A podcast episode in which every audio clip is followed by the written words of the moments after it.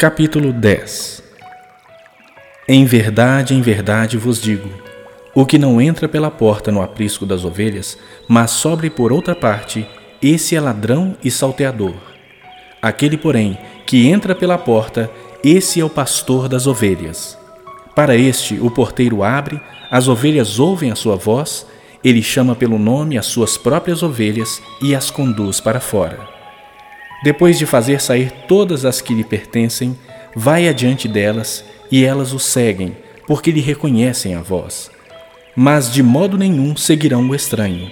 Antes fugirão dele, porque não conhecem a voz dos estranhos. Jesus lhes propôs esta parábola, mas eles não compreenderam o sentido daquilo que lhes falava. Jesus, pois, lhes afirmou de novo: Em verdade, em verdade vos digo, eu sou a porta das ovelhas.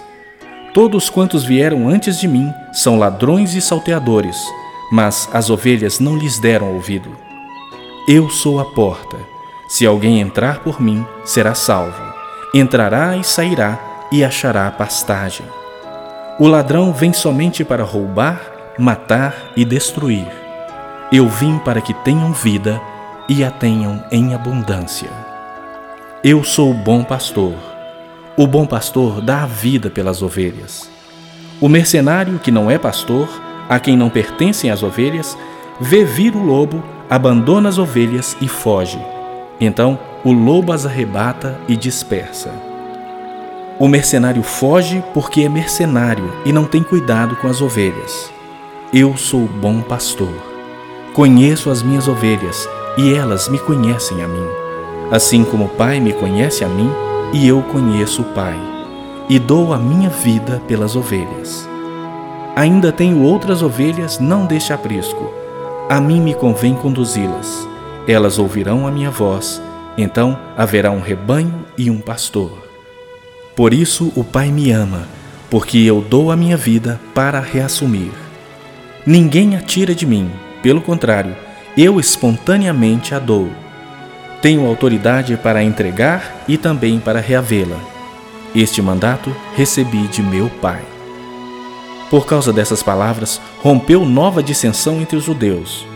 Muitos deles diziam: Ele tem demônio e enlouqueceu, por que o ouvis?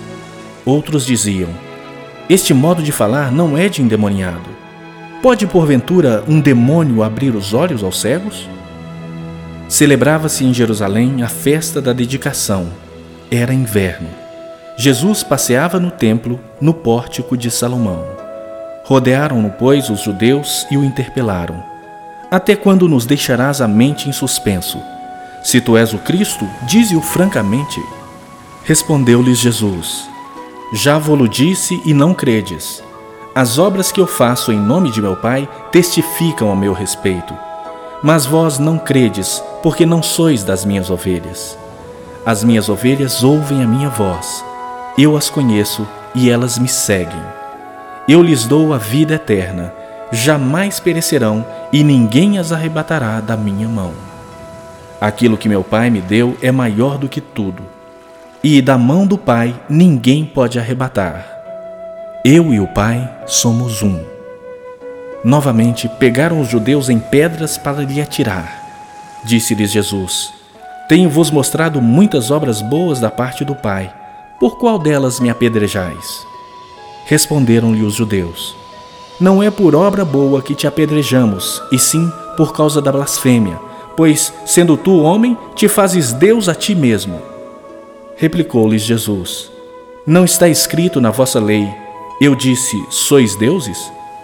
Se ele chamou deuses àqueles a quem foi dirigida a palavra de Deus, e a Escritura não pode falhar, então, daquele a quem o Pai santificou e enviou ao mundo, dizeis: Tu blasfemas, porque declarei: Sou filho de Deus?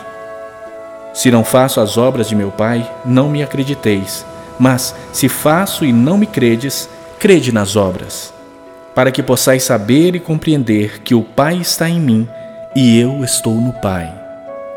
Nesse ponto, procuravam outra vez prendê-lo, mas ele se livrou das suas mãos novamente se retirou para além do Jordão, para o lugar onde João batizava no princípio, e ali permaneceu. E iam muitos ter com ele e diziam: Realmente, João não fez nenhum sinal, porém, tudo quanto disse a respeito deste era verdade, e muitos ali creram nele.